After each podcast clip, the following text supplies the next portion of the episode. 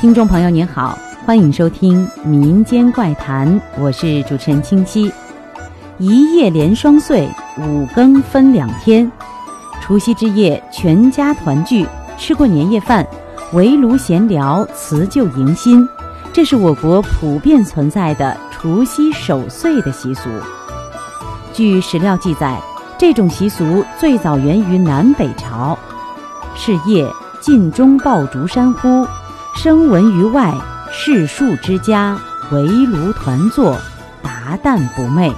以后逐渐盛行，到唐朝初期，唐太宗李世民写有守岁诗：“寒辞去冬雪，暖带入春风。”古代的时候，守岁也叫照虚号，人们点起蜡烛或油灯，通宵守夜，象征着。把一切邪瘟病疫照跑驱走，期待着新的一年吉祥如意。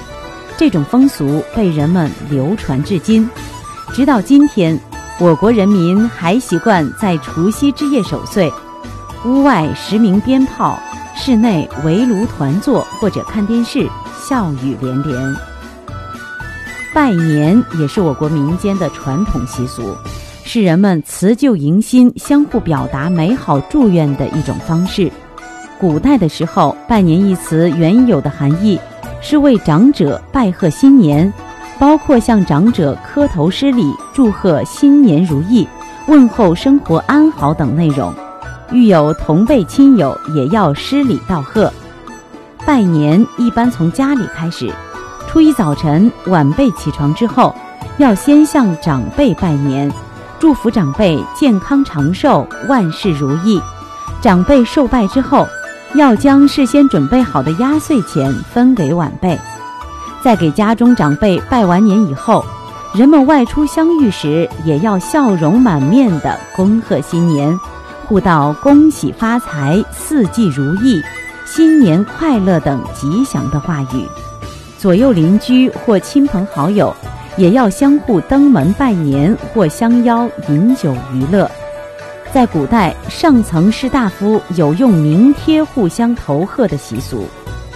宋人周辉在《清波杂志》当中说，宋元佑年间新年贺节，往往使用拥仆持名次带往。当时士大夫交友广，若四处登门拜年，既耗费时间，也耗费精力。因此，有些关系不大密切的朋友就不用亲自前往，而是派仆人拿一种用梅花签纸裁成的二寸宽、上面写有受贺人姓名、住址和恭贺话语的卡片前往代为拜年。这里所言的名次，就是现今贺年卡的起源。贺年卡用于联络感情和互致问候，既方便又实用。